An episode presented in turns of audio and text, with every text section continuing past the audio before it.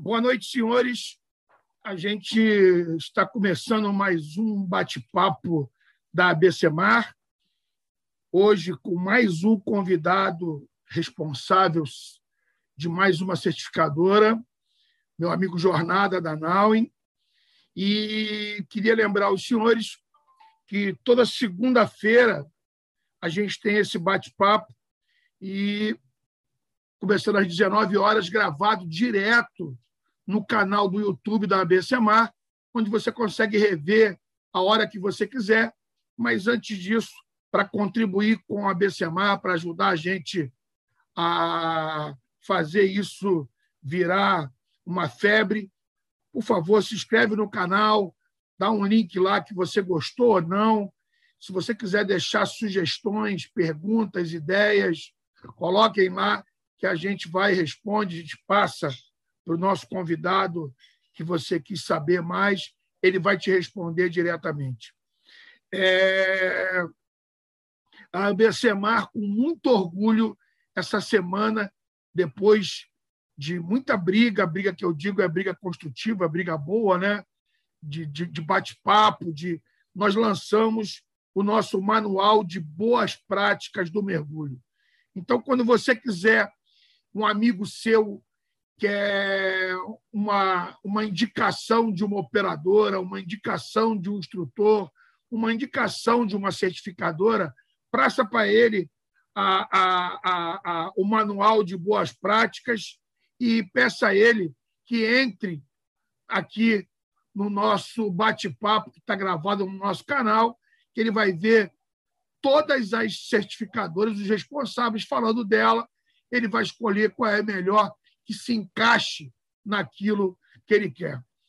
É, a nossa ideia com o bate-papo é justamente tirar o atravessador, né?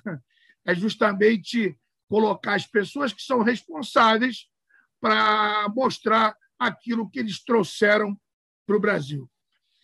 Então, é, primeiramente, boa noite, muito obrigado aí pela presença. Eu queria chamar meu amigo Jornada. Jornada, entra na conversa aí para a gente já começar a, a, brincar. Como é que você está, amigo? Você está bem? Satisfação, Sanderson. Está tudo em ordem aqui por Jundiaí. Está meio frio, mas está tá tudo muito bem, viu? Satisfação. É, é, Jornada, primeiramente eu queria te falar que pô, muito obrigado aí por mais uma vez ter aceitado o nosso convite. Você sempre é, solícito, a gente pede as coisas, você sempre está aí para nos ajudar. E eu fico muito feliz em, tê-lo de novo com a gente. Obrigado, Sanderson. Bacana também. Eu tenho também que elogiar aí, o trabalho da, da BCMAR, né? O, o, mergulho realmente tem passado por, por momentos de, de uma queda muito grande na, na qualidade de, de, de, serviços, de ensino, e, e a BCMAR ela veio num, num excelente momento aí para tentar elevar a nossa qualidade e isso aí está sendo muito louvável. Viu? E parabéns aí pelo Manual das Boas Práticas, que é algo que realmente vai ajudar muitos, viu? Pode ter certeza. Muito obrigado.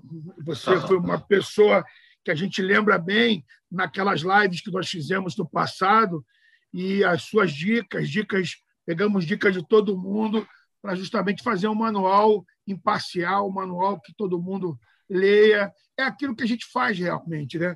Não tem isso. É, deixa eu te comentar uma coisa, é, só para me lembrar, quanto tempo você está no, no mergulho? Uma, umas três décadas, mais ou menos, o, o Sanderson.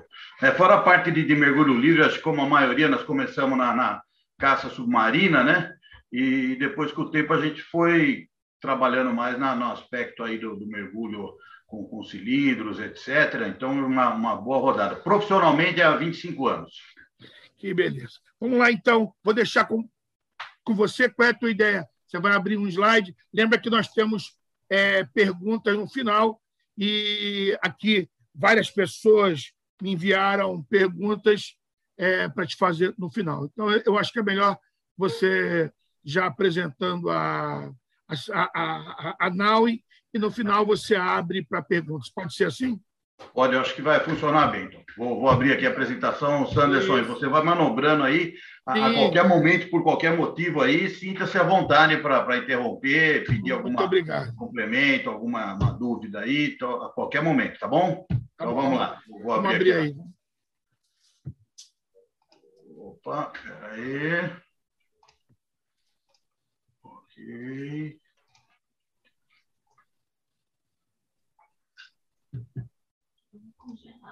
Sanderson entrou? Entrou aqui. No bom sentido, né? Faço não, rapaz, que me apaixono. A apresentação, apresentação, pô. Foi? Foi. Tá legal aí? Então tá bom.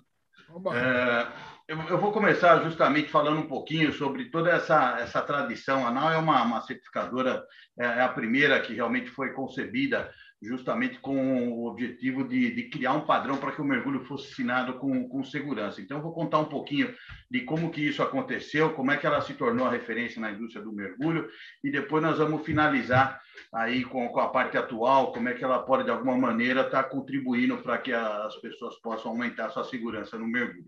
Fazer um agradecimento mais uma vez aí à BCMAR, então foi uma, uma louvável iniciativa, que veio num, num, bom momento, né? Lá atrás nós já tivemos a, a, a situação lá da ABEM, Associação Brasileira das Empresas de Mergulho, tinha a BCM, Associação Brasileira Certificadora de Mergulho, funcionou durante algum tempo, mas depois é, ela acabou, as duas acabaram por se extinguir naturalmente, e que bom que novamente o, o mercado conseguiu, de alguma maneira, se, se organizar, se reunir, é, sem nenhum tipo de bandeira, única e exclusivamente para a bandeira da, da, qualidade, da segurança, que é justamente o que tem mais faltado no nosso mergulho, que vocês, sabiamente, têm conseguido conduzir para que, de uma maneira geral, o nível esteja elevando. Então, mais uma vez, os nossos agradecimentos aí à, à BCMAR, na, na presença aí do seu presidente, o Sanderson, e todos os que estão direta ou indiretamente envolvidos com a BCMAR também.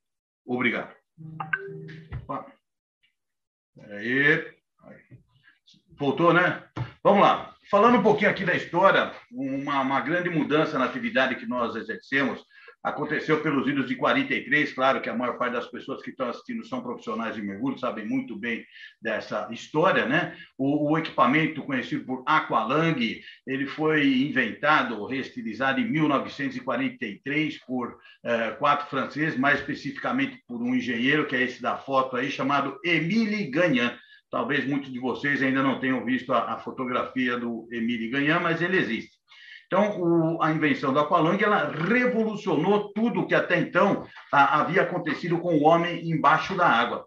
Então, foi um, um invento que realmente mudou completamente todas as atividades, desde eh, científica, eh, militar, e principalmente recreativa. Então, foi um novo universo que se abriu, tanto é que de 43 para cá aconteceu muito mais coisa do que aconteceu para trás. Né? Só que isso aconteceu em plena Segunda Guerra Mundial. Então, o mundo estava num, num, Zulu completo, o, o, comércio entre as nações estava totalmente interrompido. Claro, vale lembrar que eu falei do Ganhan, mas haviam outros três franceses, né? Frederic Dumas, Philippe Tailles e o que ficou mais conhecido de todos, que foi o Jacques-Yves Cousteau. Então, eles participaram do, do experimento, e, e, o Cousteau foi o cara que começou a fazer a comercialização do equipamento. Né? Com o fim da Segunda Guerra Mundial, o país que mais fortalecido economicamente saiu foram os Estados Unidos. Então, essa melhora pós-guerra fez com que uma nação muito rica que se tornou os Estados Unidos pudesse também abrir um espaço para que os praticantes pudessem experimentar essa novidade. Então, as primeiras unidades do equipamento chamado Aqualang, o pulmão aquático, chegaram nos Estados Unidos pelos idos de 1948. Eles foram importados por um francês que tinha uma rede de lojas, que era René Sport Goods, e ele, juntamente com, convencido pelo Cousteau, num primeiro momento importaram 13 unidades. Então, foi uma difícil Batalha convenceu o René Bussot de que seria uma boa ideia importar os Aqualang. Chegaram os 13, venderam na mesma, na mesma semana. Se vocês perceberem na, do lado direito do slide a, a, foto maior, era como o Aqualang era vendido. Uma loja de esportes e o cara comprava ali do. Ó, dá um desse aqui. Era o Aqualang. Então, esse aí foi o, o início. Só que ele foi uma, uma novidade que deu tão certo que imagina o, o pós-guerra num país em que as necessidades básicas todas satisfeitas, muito dinheiro rodando. Então, as pessoas começaram também a estar tá buscando novas atividades de, de, lazer, atividades de aventura. E o, o Aqualang ele caiu que nem uma luva. Na sequência, foram importadas mais 100 unidades e o Cousteau, que não era bobo, ajudou, né, ou trabalhou juntamente com o René Bussou e criaram uma empresa que se tornou mundialmente conhecida, a US Divers. Né? Hoje faz parte do grupo US Divers, a Aqualang, o... então é um grupo bastante grande que se destaca mundialmente e foi pioneiro, né? Por que não? Então, essa novidade aí, qualquer pessoa que tivesse um dinheiro, ele ia na loja e comprava um equipamento e ia começar a mergulhar. Malemar tinha lá a regra no equipamento: não prenda a respiração como o seu manual de instruções. Né?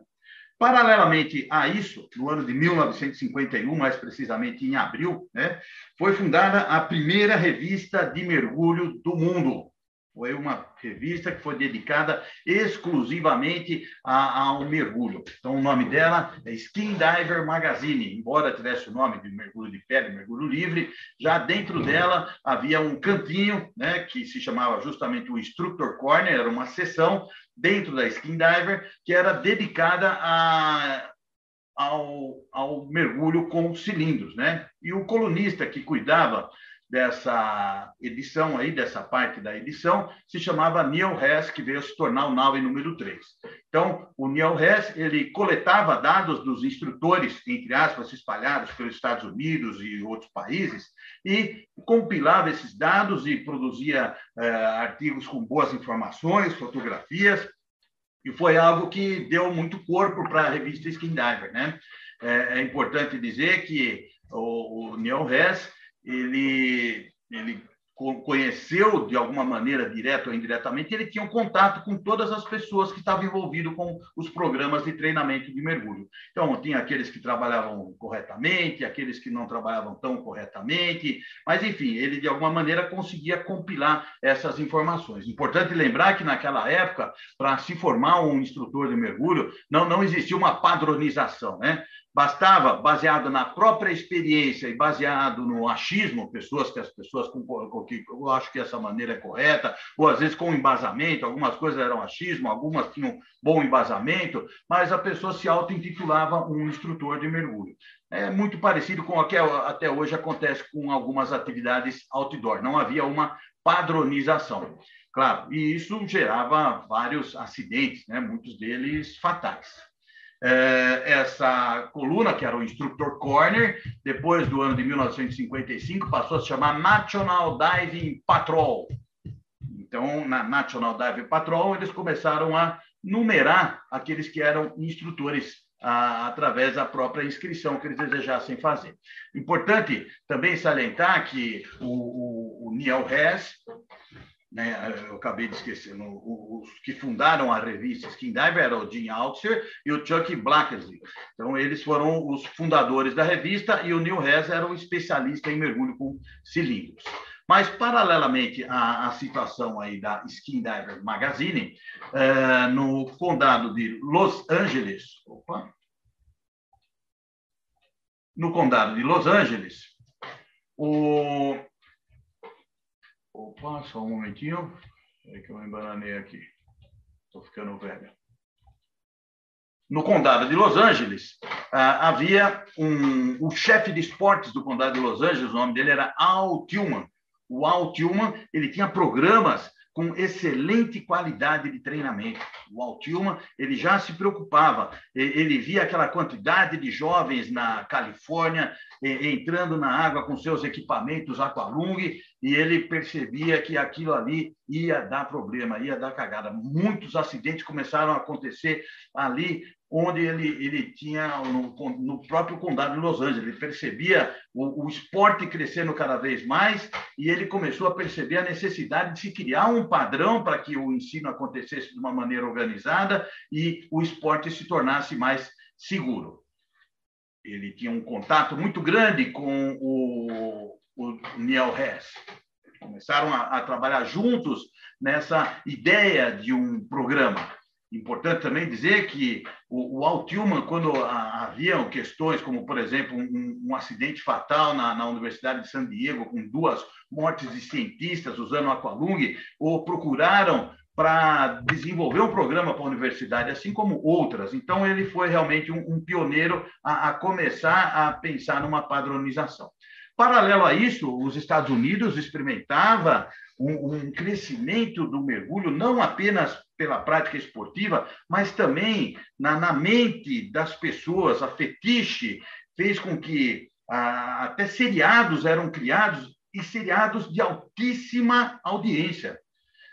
A época em que a televisão estava recém-inventada, vamos projetar para o nosso tempo da década de 70, 80, uma Rede Globo passando uma telenovela. Todo mundo assistia telenovela, e isso aconteceu nos Estados Unidos.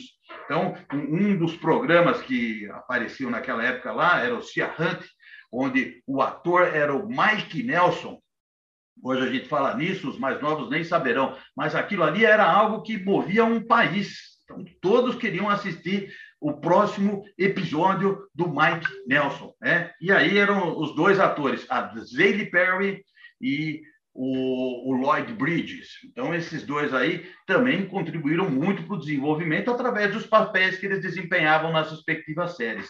Para vocês terem uma ideia, em 61, até um, um LP um, era em, em, homenagem à série Ao Mergulho. Bom, então, o, o mergulho ele foi considerado uma atividade tão popular, tão popular, e foi se percebendo a necessidade de criar um padrão para aumentar essa segurança aí porque os acidentes estavam acontecendo.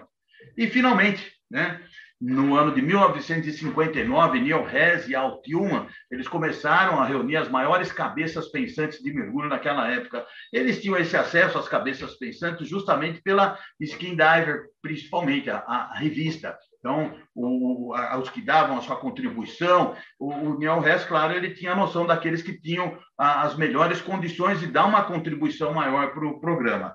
E foi justamente dentro desse contexto aí, após quase um ano de, de trabalhos e de pesquisas para desenvolver esse programa, é que aconteceu em 1960 em Houston, no Texas, o primeiro curso de formação de instrutores internacional da história.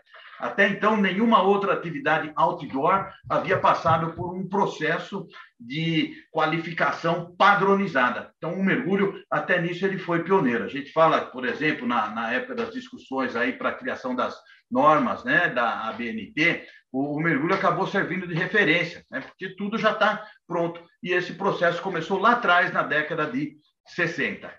Nesse curso de formação de instrutores, 72 candidatos deles, apenas 53 foram aprovados. Lembrando que esses candidatos todos já eram instrutores, entre aspas, todos já estavam em atividade, mas sem nenhum programa claramente definido. Então, foi um super curso de formação de instrutores, mas aqueles que foram aprovados exibiam orgulhosos os seus distintivos.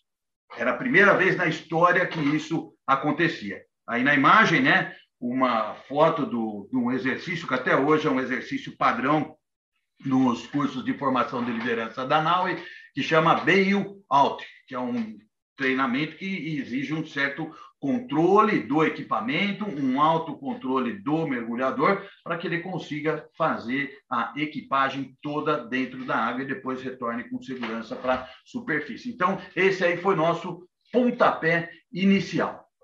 Aí mais algumas fotos né, do primeiro ITC, como existiam vários que faziam parte dessas cabeças pensantes do meio militar. Então, muitas das tradições realmente vinham das tradições militares, né? Mas era um treinamento também que exigiu muito da parte acadêmica. Então, que, que matérias acadêmicas deveriam ser ensinadas para aquele primeiro nível de certificação? Que nível de habilidades mínimas um mergulhador deveria ser possuidor para que ele pudesse receber a sua certificação? Então, foi algo realmente que revolucionou a indústria do mergulho. E foi dentro desse contexto que se criou o que hoje nós facilmente identificamos em qualquer lugar do mundo, que um cara faz um treinamento lá na, no, no, interior do Mato Grosso, por exemplo, com um instrutor eh, formado dentro dos padrões da certificadora, ele recebe um plástico, ele aparece com esse plástico lá no Japão e o cara autoriza ele mergulhar sabendo que ele foi treinado dentro de um certo padrão. Então, esse aí foi um dos grandes legados também de, dessa, dessa a, é, época inicial da, da nave. Bom, em 1960, então, ela, após o curso, aqueles que haviam se formado é, foram apresentados né, e ajudaram a desenvolver o nosso primeiro estatuto. Então, nesse primeiro estatuto, uma das coisas que ficou bem clara, e até hoje faz parte do, dos nossos padrões e procedimentos, a ANAU é uma entidade, uma associação mundial que não tem fins lucrativos, ou seja, a NAUI não tem dono, ela não pode ser vendida jamais. Para nós, o que interessa é que o mergulho seja ensinado com segurança. Então, tudo que existe dentro da NAUI é feito em benefício de seus associados, de seus membros, que são seus instrutores e dive masters. Então, essa foi a, a, primeira grande sacada. Quer dizer, isso garantiria que o objetivo inicial daquelas cabeças pensantes iria se perpetuar. Então, porque o lucro, claro, ele acaba fazendo com que atividades ligadas à segurança, por exemplo, ou à qualidade, sejam deixadas, ou sejam deixadas para um segundo plano em detrimento do valor econômico. Então, para nós da NAUE, a segurança sempre vai estar em primeiro lugar, desde os nossos pioneiros na década de 60. E também ela foi a primeira vez que se criou uma padronização para ensinar, né, como eu disse, as matérias que deveriam ser ensinadas num determinado nível, as habilidades, como o treinamento deveria ser seccionado, parte acadêmica, treinamento em águas confinadas para aprender, para desenvolver as habilidades e aplicação em águas abertas. Enfim, foi um modelo que deu muito certo e até hoje é o que é usado, é o que é copiado, né? Então, a segurança ela sempre foi o mais importante para nós e os estándares, os padrões sempre foram os mais exigentes. Tanto é que quando foram criadas as normas RSTC, ABNT, ISO, os padrões da NAU sempre estiveram acima das normas criadas. Então, aqui, uma imagem dos primeiros conselheiros da NAUI, né? não eram os diretores do board, mas os conselheiros, inclusive o Jacques Cousteau, né? O, o criador da Sociedade de Medicina Hiperbárica dos Estados Unidos, o, o, pai do mergulho de saturação da Marinha Norte-Americana, ele era do NEDU, Navy Experimental Dive Unity. Né? Então, a NAU ela sempre teve dentro dos seus quadros as pessoas, as maiores referências da indústria do mergulho.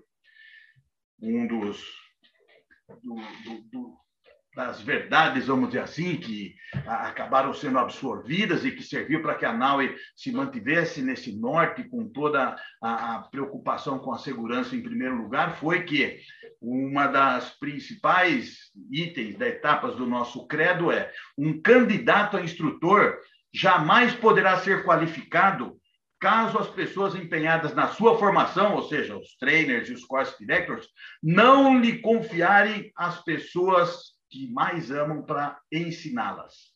Quer dizer, um course director, um trainer, ele só vai formar esse novo instrutor se ele tiver certeza que daria na mão desse novo instrutor o, o, seu filho, a sua esposa, a sua mãe, o seu pai. Então, realmente é algo muito forte, mas é algo que, que norteia os nossos novos formados desde que a associação foi formada também. E isso é passado para o instrutor para que o instrutor só qualifique realmente, só certifique aquele que ele tiver certeza que tem condição para ser um dupla da pessoa que ele mais ama. Né? Então, será que você, instrutor, tem coragem de largar na mão do aluno que você está acabando de certificar a pessoa que você mais ama? Então, esses aí são, são dogmas incontestáveis na formação de novos profissionais e de novos mergulhadores da nau. A NAUI ela acabou dessa maneira sendo a referência da indústria do mergulho. Né? É a berço de surgimento de muitas agências certificadoras, né? PAD em 65, eram dois instrutores da NAUE que, que montaram a PAD, a Bob Clark da SSI em 1970, Dick Rutkovski, Dr. Morgan Wells da INTD, o, o Brad Gillan, 1985 com a TDI. Então a NAUE ela é berço, tanto é que o padrão saiu de dentro dela e claro, conforme os espaços foram surgindo, né? E, e no afã, claro, de, de perceber foram, foram bons negócios que surgiam, as agências começaram, e algumas começaram a, a trabalhar de forma realmente como grandes companhias. Né? Então, grandes saltos foram dados ah, na, na, divulgação e no crescimento da atividade do mergulho. Na década de 60, em 69 mais precisamente, a, a carência era tão grande ainda de informações que a NAUE começou a organizar a ITU, uh, ah, International Conference of Underwater Education. Né? Então, ela reunia as cabeças pensantes na parte de pesquisa também, os projetos, os estudos de fisiologia, de descompressão, enfim, eles eram discutidos através dessa é, conferência que perdurou durante mais de uma década. Então, ela tem essa tradição de, de, ser, desde que ela começou, e até hoje ela é a mais exigente no nível de formação acadêmica, de didática, de atividades físicas. Ela é um pouquinho mais exigente do que as outras agências. Não é que as outras sejam ruins, mas é um pouquinho pela própria característica desde a sua formação.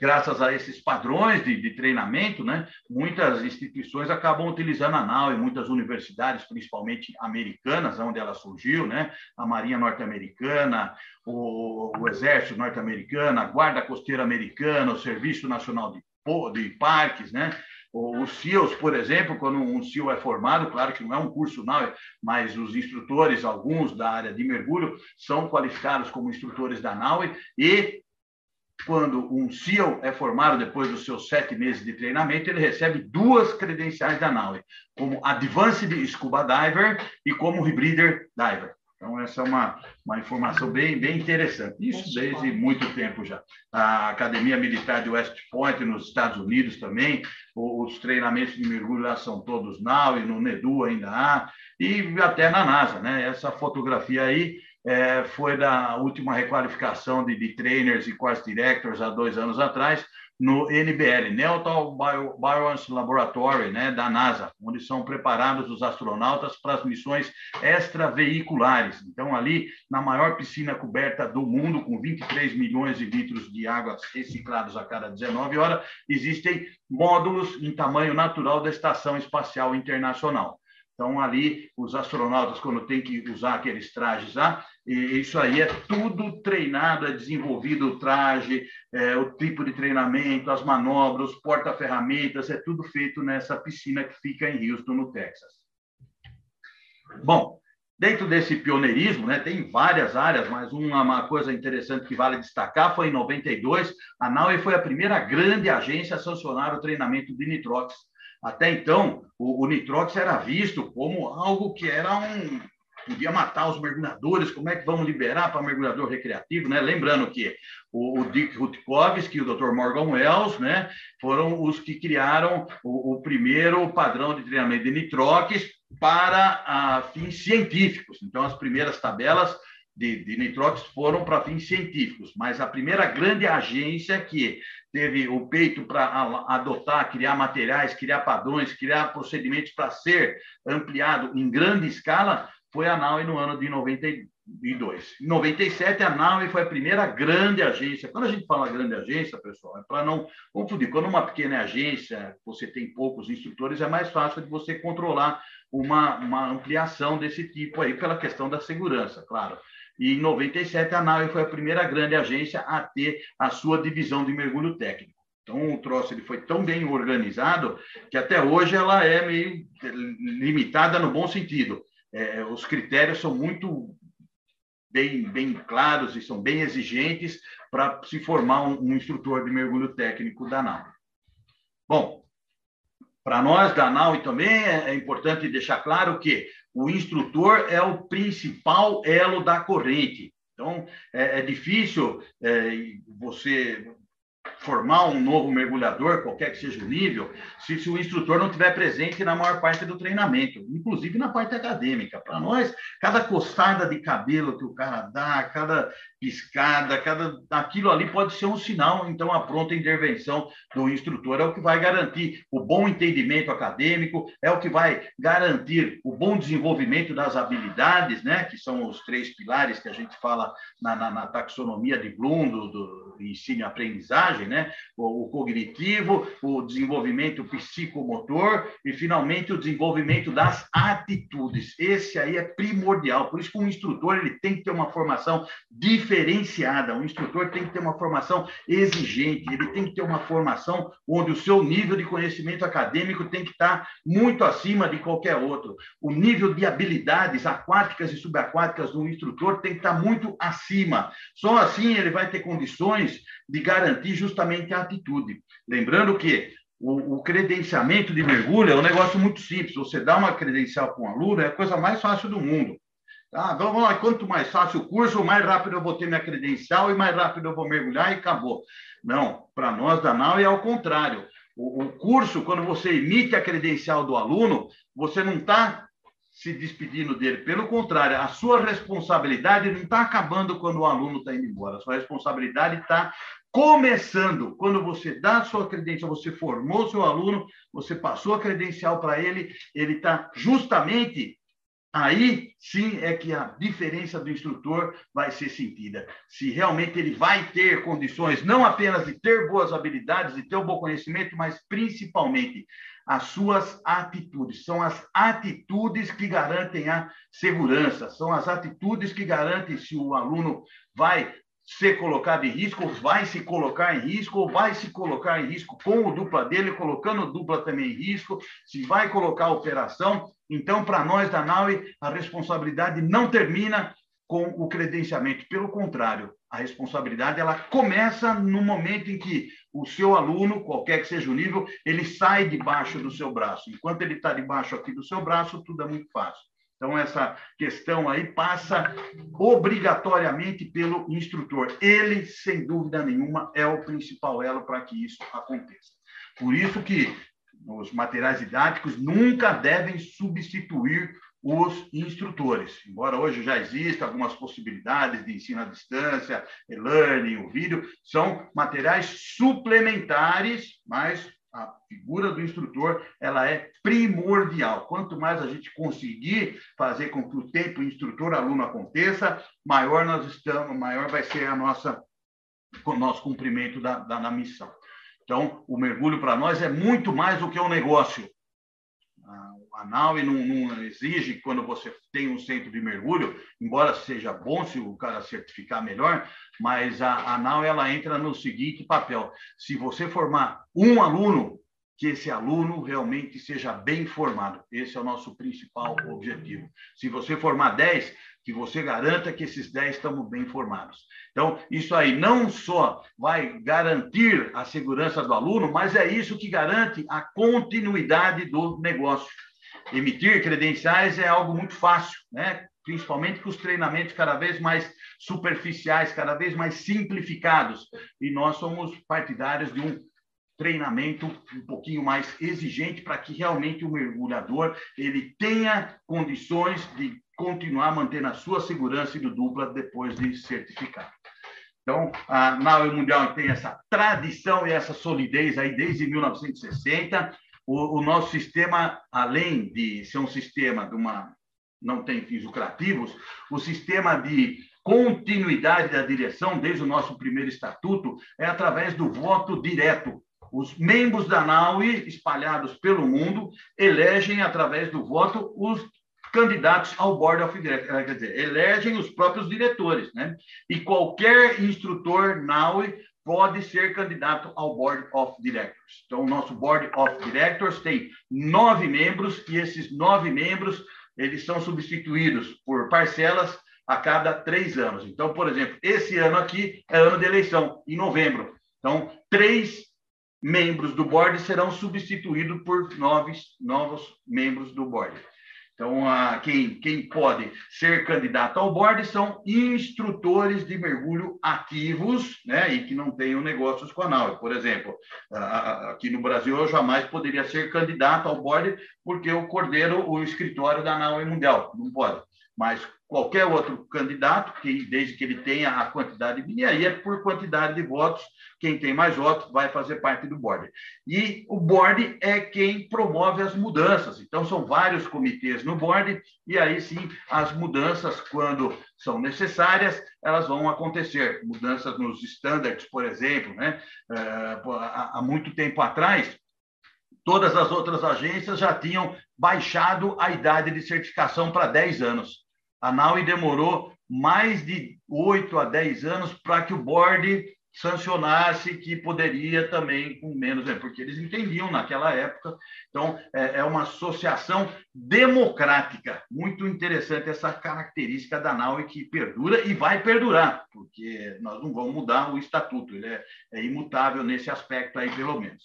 Ela possui alguns service centers espalhados pelo mundo, né? no Oriente Médio e Norte da África, na Ásia, no Japão, África do Sul e tem aqui no Brasil. A sede da NAUE ela fica em Tampa, na Flórida.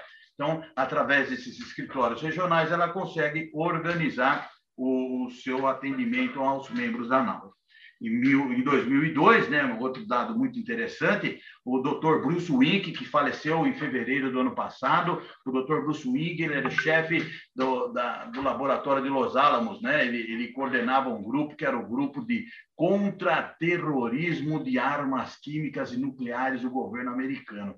O Dr. Bruce Wink, ele foi do primeiro time do SEAL, a primeira formação do SEAL, o Dr. Bruce Wink fazia parte dela na guerra do Vietnã. Então, é um cara cascudo, morreu com 79 anos. E depois que ele cumpriu sua missão militar, ele se dedicou à vida científica, né? Então, dentro do laboratório de Los Alamos, ele trabalhou no desenvolvimento de um modelo de descompressão chamado RGBM. Muitos de vocês provavelmente já ouviram falar. RGBM quer dizer Reduced Gradient Bubble Model, um modelo de descompressão que ele tem sua comprovação científica e é o que foi comprado por muitas das empresas fabricantes de computador. Sunto, Cresce, Mares, vários deles usam o RGBM. E o Dr. Bruce como é pioneiro da NAUE, ele passou a concessão para que a NAUE pudesse utilizar o RGBM. Então, a NAUE ela usa nas suas tabelas de mergulho o RGBM, bem como para o mergulho técnico. E o capitão Timothy O'Leary, né, que esse continua vivo ainda, agora ele se aposentou, também fazia parte desse primeiro time. Ele também foi SEAL, e foi SEAL 01 no tempo dele. Então, numa das missões que até hoje ninguém sabe qual foi, ele ganhou da Marinha Norte-Americana o direito de escolher para qualquer área que ele desejasse é, encampar. E ele foi para a área de mergulho comercial e acabou trabalhando com empresas de mergulho comercial. Então, ele tem uma tecnologia de gases que poucos tinham, na época em que os gases para mergulho comercial eram como segredos industriais. E foi parte do que foi utilizado na, na criação da Nauitec, os gases correco e o modelo de descompressão avançado. Né?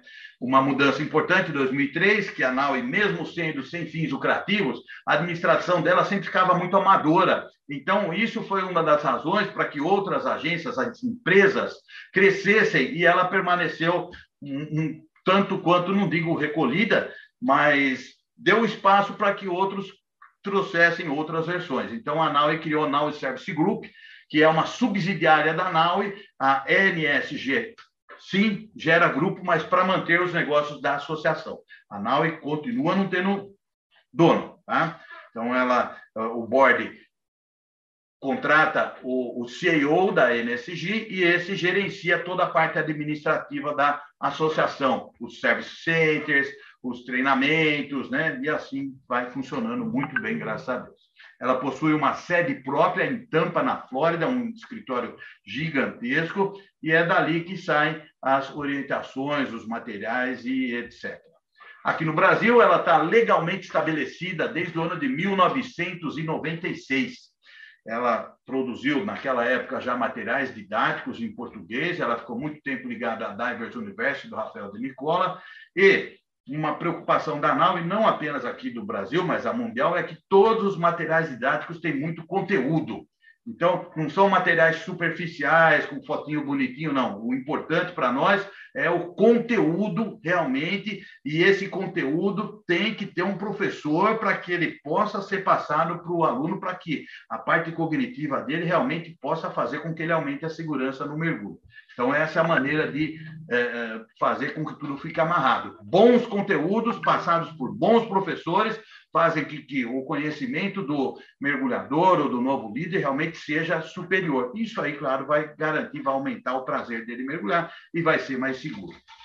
O atendimento aqui no Brasil ele é desburocratizado e ele é eficiente também.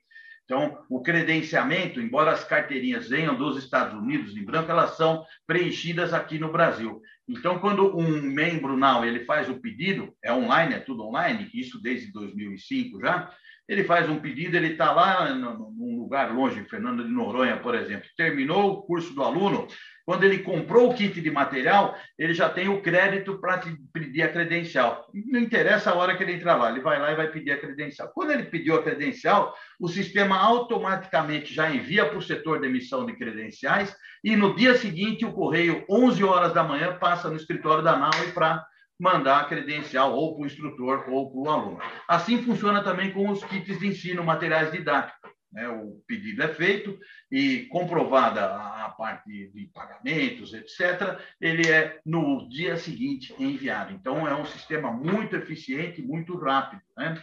É interessante também a gente lembrar que a NAUE tem os menores custos de certificação, tanto para o kit é, virtual como o kit físico e as credenciais também. Geralmente, quando o kit de ensino é comprado, o, já, já nele está incluído o crédito da credencial. Então, não vai se pagar pela credencial separadamente. É no próprio kit que já está envolvida ela. Então, o, o, e a razão da gente ter os menores custos de materiais de certificação é justamente a que a NAUE não tem dono. Para quem que nós vamos mandar lucro se nós não temos dono? Então, por isso que a gente tem como objetivo manter baixos custos de certificação. Veja bem, não é o preço do curso. Isso aí permite que o instrutor de mergulho, o centro de mergulho, tenha uma lucratividade maior. Se ele vai pagar menos pelo a NAU é exigente. O treinamento é mais exigente, mas por outro lado você vai pagar o menor custo de certificação justamente por essa questão aí de não termos dono. Então a, a, condição da NAU é dar a melhor possibilidade para o instrutor, já que a ANAL é uma associação de membros. Então, ela existe para os seus membros, ela não existe para um grupo de acionista, não existe para um dono, não, ela existe para os seus membros. Tudo que é feito na NAUE é feito para os seus membros. E com relação ao controle de qualidade, também é um controle de qualidade automático né? e é aleatório. Então, eventualmente, o sistema gera formulários de controle de qualidade para alunos, não interessa de qual instrutor, né? e se por um acaso esse sistema aleatório ele consegue detectar alguma normalidade, por exemplo, é, é, o mínimo de quatro mergulhos em águas abertas é necessário para uma certificação. Aí lá um aluno lá, você fez quatro, não, ele põe fez dois mergulhos só. Opa, aí. Quando vem esse formulário automático para o controle de qualidade da NAUE, então, ela vai tomar uma precaução. Pode ser que o aluno tenha se equivocado, etc., mas aí, manualmente, é, é pego 10 ou 15 dos últimos alunos certificados por esse instrutor para verificar se aquilo lá é, é algo que aconteceu né, aleatoriamente ou se foi algo recorrente. Então, lembrando novamente, todos os instrutores da NAUE são treinados dentro de altos padrões. Então, não é para ter razão para que o cara burle ou quebre os estándares. Mas, se isso acontecer, para nós é algo muito sério, né? já que a NAUE é alicerçada na qualidade. E uma quebra de estándarde significa também que a qualidade pode ter sido baixada. Então, daí o cara vai para uma comissão de ética, vai dar sua justificativa e vai para a comissão de ética, com, com punições, sanções que podem ser ah, desde uma, uma advertência verbal, uma advertência escrita, uma suspensão, uma sanção impondo uma reciclagem obrigatória numa determinada área, ou, em últimos casos, até a expulsão do membro. Bom, Aí alguma, algum dos materiais que a Naui tem, então ela tem todos os materiais em português, né, escrito e agora também o digital, tanto para o curso recreativo como também para os cursos de mergulho técnico, né? Aqui só alguns exemplos de alguns, tá? as tabelas de mergulho, a RGBM e a NAU e da Marinha Americana, né? A NAU usa duas tabelas, a, a, o RGBM do Dr. Bruce Wink para o recreativo e a da Marinha Americana modificada. Ou seja, é, a NAU, devido a essa parceria, desde o seu início na década de 60 com a Marinha norte-americana, ela também ela usa as, as, tabelas da Marinha, mas elas são modificadas. Né? Uma das modificações que inicialmente foram promovidas pelos fisiologistas da NAU naquela época foi a redução da velocidade de subida. Era 18 metros por minuto. E aí a NAU começou a usar o 9 metros por minuto, que seria mais seguro para o mergulho recreativo. Hoje, né, por incrível que pareça, a, a própria parte militar também já reduziu. Então, num primeiro momento, veio muita informação do militar para o recreativo e algumas coisas hoje têm feito o caminho controle, mas sempre em nome da segurança. Vamos lá.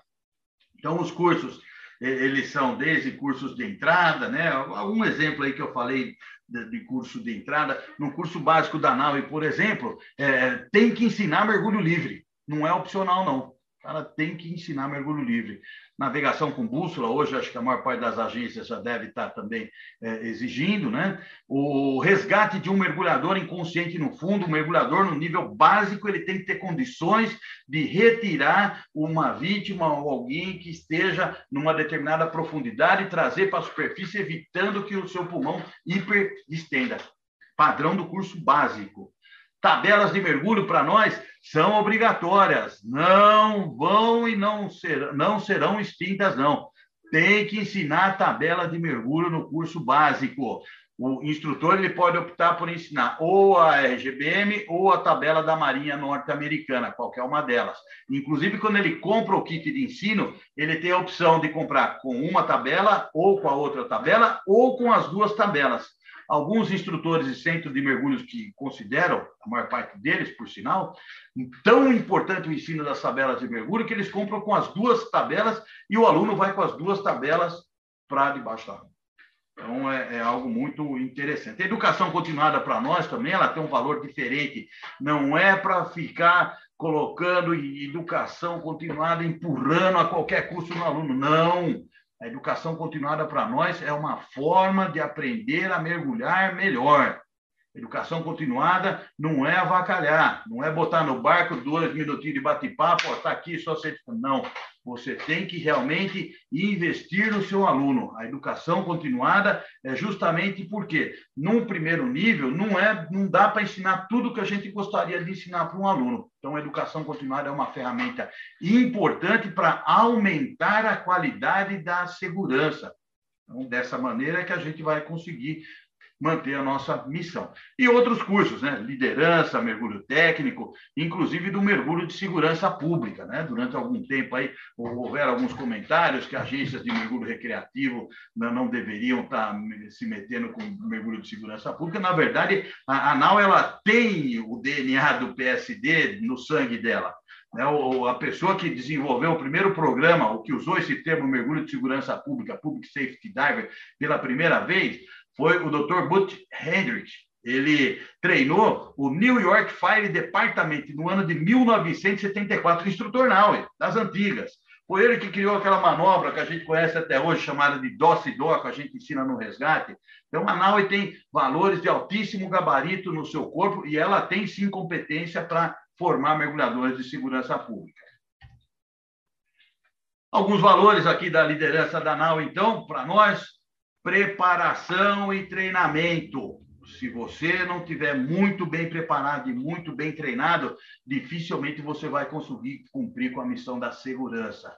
Então, a, a preparação para nós, ela é tudo. O bom treinamento, no qual nós, no determinado momento, somos responsáveis para prover esse bom treinamento. Então, o, o, instrutor, o professor, ele precisa estar num nível de habilidade superior e num nível de conhecimento muito superior. Não é só a carteirinha que eu sou instrutor, não. O cara realmente ele tem que estar preparado, o cara tem que ser bom, no bom sentido. Aí sim ele vai conseguir ter. E nem por isso ele tem que ficar aparecendo.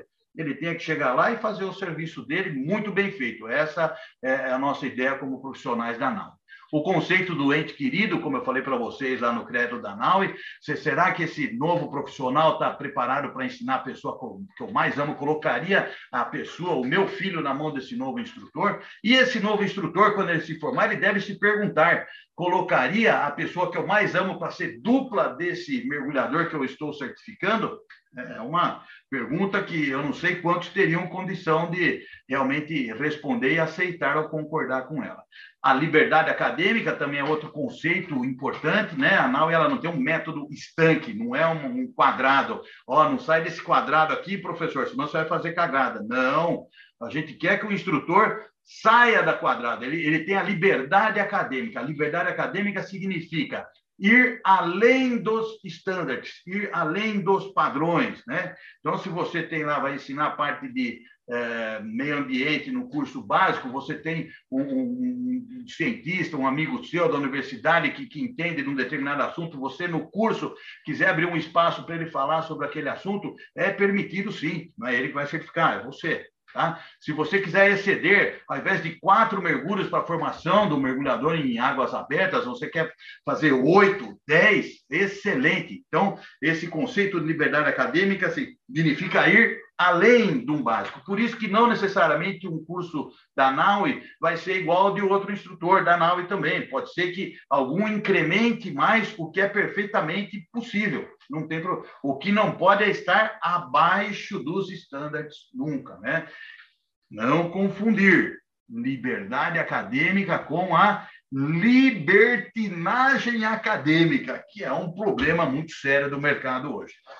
Também tem a liberdade de negócios. Então, a NAUE, ela não quer que o centro de mergulho fique só. Não, se você tiver uma vantagem comercial com outra agência, mas a, a gente exige que, pelo menos, que se cumpra né, e que respeite a NAUE corretamente. E a paixão por ensinar. Então, para nós, o mergulho não é só um negócio. Nós fazemos de tudo isso aí, inclui os que estão vindo para o time, tem que ter a paixão para ensinar. Esse é o primeiro ponto. Não é lá porque vai no barco para pegar uma menininha, para ficar bonitão, não. A paixão por ensinar a liderança superior. Somente através de uma liderança superior, uma presença de verdade numa embarcação, a forma com que você falar com o seu aluno, o respeito com que você o tratar, o seu nível de conhecimento adequado, a sua intervenção de uma maneira pertinente para que desenvolva no aluno aquela justamente aquele, aquele autocontrole, desenvolva aquela questão da, da segurança, a atitude atitude a todo momento. Então, o nosso nível de liderança realmente tem que ser superior, e é isso que a gente trabalha num curso de formação de instrutores ou de Dive Master. Um estilo de liderança superior, para que vocês consigam cumprir dessa maneira a nossa missão. E a confiança entre pares, né? Então, seguramente um instrutor now, ele liga para um outro instrutor now, e lá não sei da onde, ó, oh, meu, estou mandando um aluno aí para você terminar o sem nenhuma titubeada ele faz isso com confiança, porque sabe que foi treinado da mesma maneira. Né? Agora, imagina, oh, viu, eu, eu, não vou levar para aquele cara treinar, não, que não, não existe isso na nau. E todos têm confiança mútua, todos sabem que se tiver que mandar qualquer aluno para terminar um treinamento ou fazer uma indicação, dá para fazer de olho fechado, porque todos tiveram o mesmo nível de treinamento. Por que não, então? Compromisso principal com os princípios de formação com qualidade, desde os nossos pioneiros. Nós temos que manter essa sequência, isso que nos motiva a cada momento. Compromisso com a excelência atendimento aos membros. Então, um escritório aqui da NAUE, ele não está para a NAUE, o escritório está aqui para os membros. Tudo que a gente faz é para os membros. Então, temos que dar o um melhor atendimento, dar a melhor condição e manter o menor custo de certificação, para que os membros, sim, possam desempenhar a sua missão de formar mergulhadores responsáveis e obter as suas margens de lucros com um menor custo. Estabilidade financeira e solidez. A NAU é uma agência que é estável, totalmente estável. Ela é sólida, ela é tradicional e ela jamais será vendida, porque nós não temos dono. Nós jamais receberemos uma ordem lá da, da matriz, falou, meu, precisa vender carteirinha aí, porque o lucro está baixo, precisa aumentar o lucro. Nós não temos em absoluto esse tipo de pressão. A pressão que nós temos é se vai formar mergulhadores que sejam bem formados. Então, é, é, é a melhor pressão que qualquer um poderia ter. Tecnologia de ensino modernas, uma estratégia de, de progressão, e é uma associação de líderes de mergulho. Todos do board, nós não temos o risco de ter alguém dirigindo a NAUI que não seja mergulhador. Não tem. A NAUI é, foi criada e é uma agência dirigida 100% por mergulhadores. Aqui os seus líderes mergulham. Se não for mergulhador, não pode estar na NAUI. Como é que vai estar, né? E é uma associação dos melhores educadores subaquáticos. Obrigado aos que fazem do, do mergulho uma atividade segura. Está no tempo aí, Sanderson? Está no tempo maravilhoso. Ah, muito legal. Eu aí, ia falar pra... que eu ia abrir para você, mas eu não vou falar é, que você vai me pegar. Né? É, isso aí. É, para a família Naui, que eu vi aí, está todo mundo aí prestigiando o, o, o Jornada. Vamos dar um likezinho que gostaram e, por favor, se quiser, para dar uma força à associação, sendo membro ou não, vamos se inscrever no canal, que é para a gente trazer mais coisas, trazer é, é, é, é pessoas no gabarito de, de, do, do Jornada para nos trazer informações. Jornada, posso entrar com as perguntas, não? À vontade. Então, vamos, vamos, vamos modificar esse, esse cenário aí. Isso, vamos lá. É, eu, eu, cortei aqui algumas coisas que você já, já respondeu na sua apresentação, mas eu acho que eu deixei passar. É, qual é o número aproximado de profissionais e de centros hoje da NAU no Brasil? Aproximado, Jornal. Menos de 300 profissionais. Ah. Talvez uns 50 centros, entre 40 e 50. Mas não exclusivo, tem muitos que são de várias agências, né? Sim, sim. Deixa eu te fazer uma outra pergunta. Quantos, em porcentagem, no mercado, você acha que a certificadora que você representa hoje é, tem no Brasil?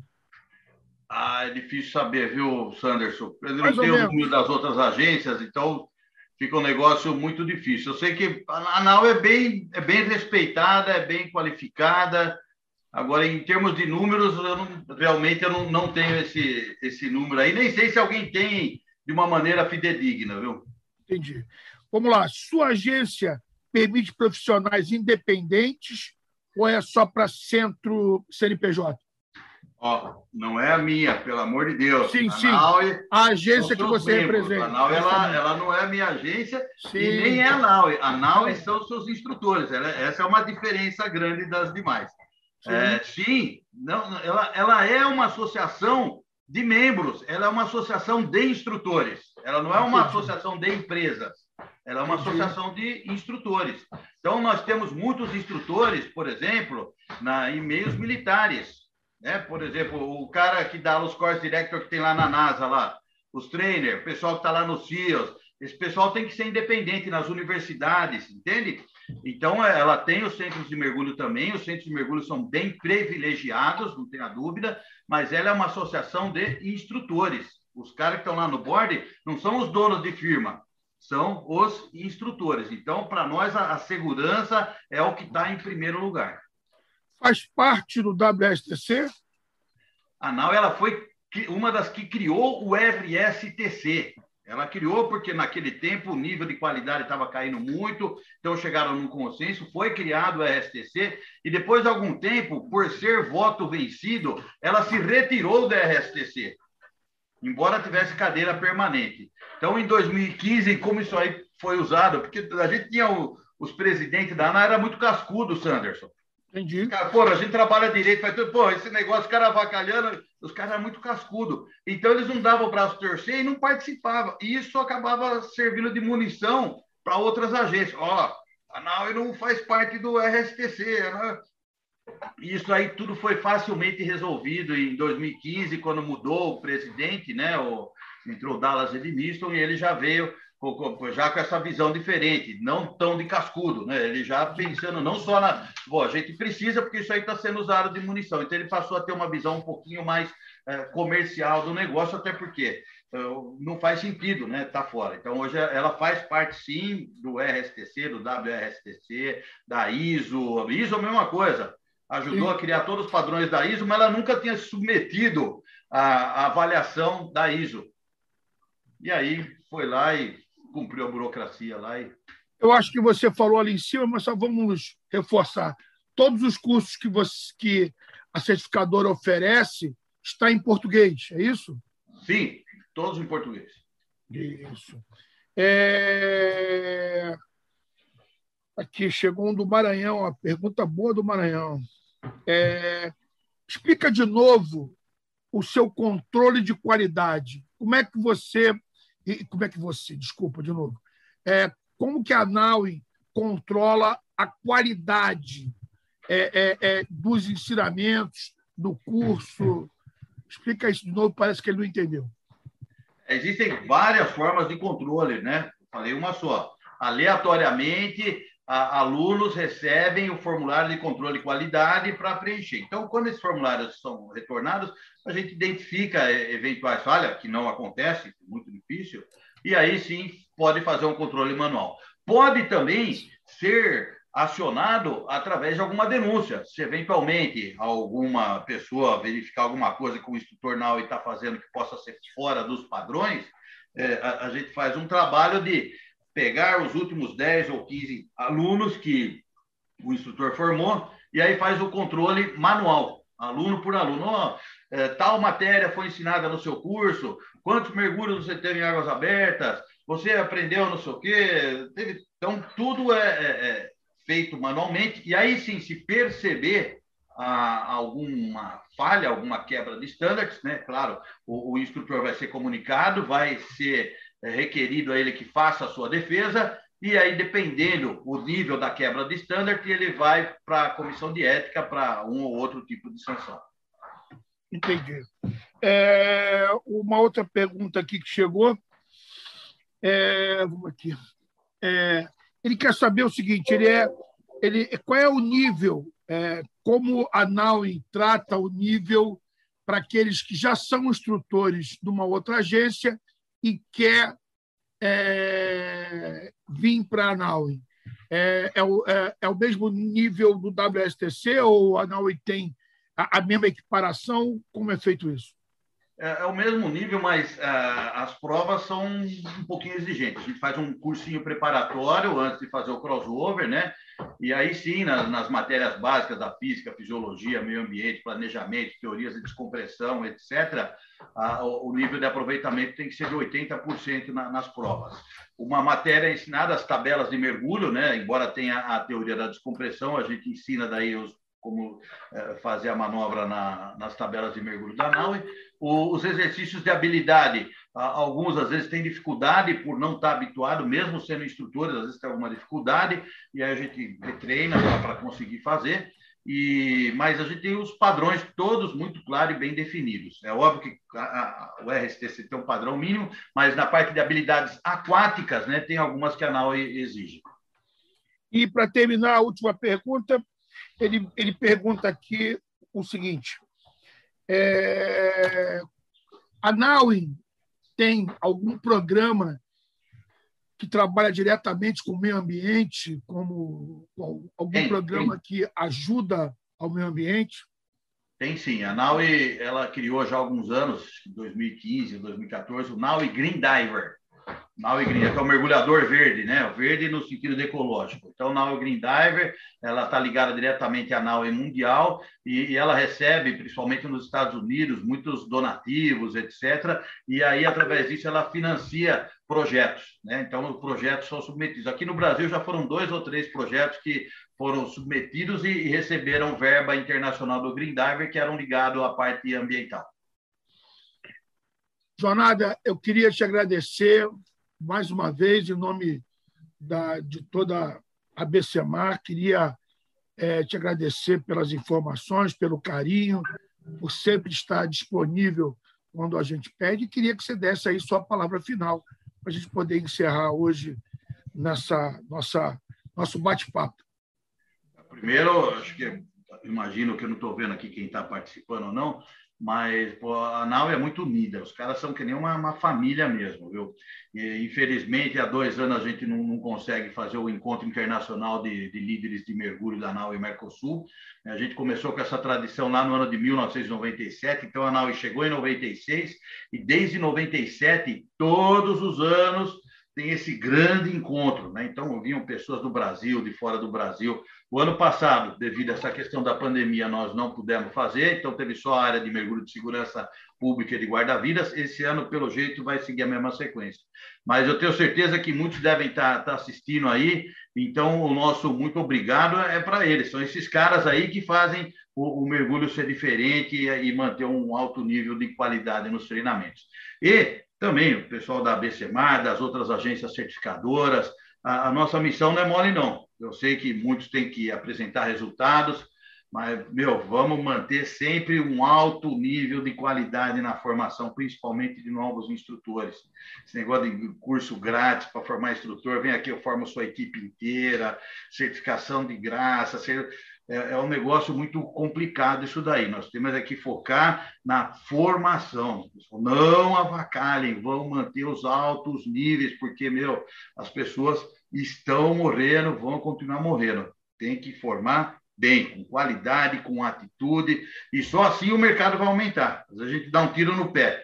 Vou, vou, vou, ah, vou dar esse curso de qualquer jeito. Esse cara está fugindo e está indo fazer outra coisa depois. Então, a boa formação, ela exige mais, exige mais investimento, ela exige mais habilidade, exige mais conhecimento, mas o retorno é mais duradouro. Então, mantenham-se firmes na missão, não avacalhem nos treinamentos, mantenham altos níveis. Estudem, se preparem e deem o melhor para os seus alunos. É isso aí, Jornada. Donada, muito obrigado.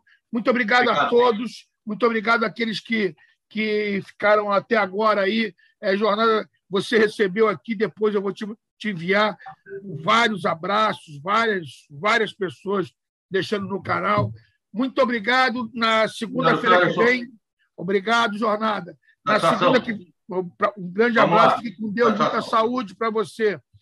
É, na segunda-feira que vem, a gente está com Marcelo Bonfim, da IALTD. Muito obrigado, gente. Boa noite. Fiquem com Deus, muita saúde.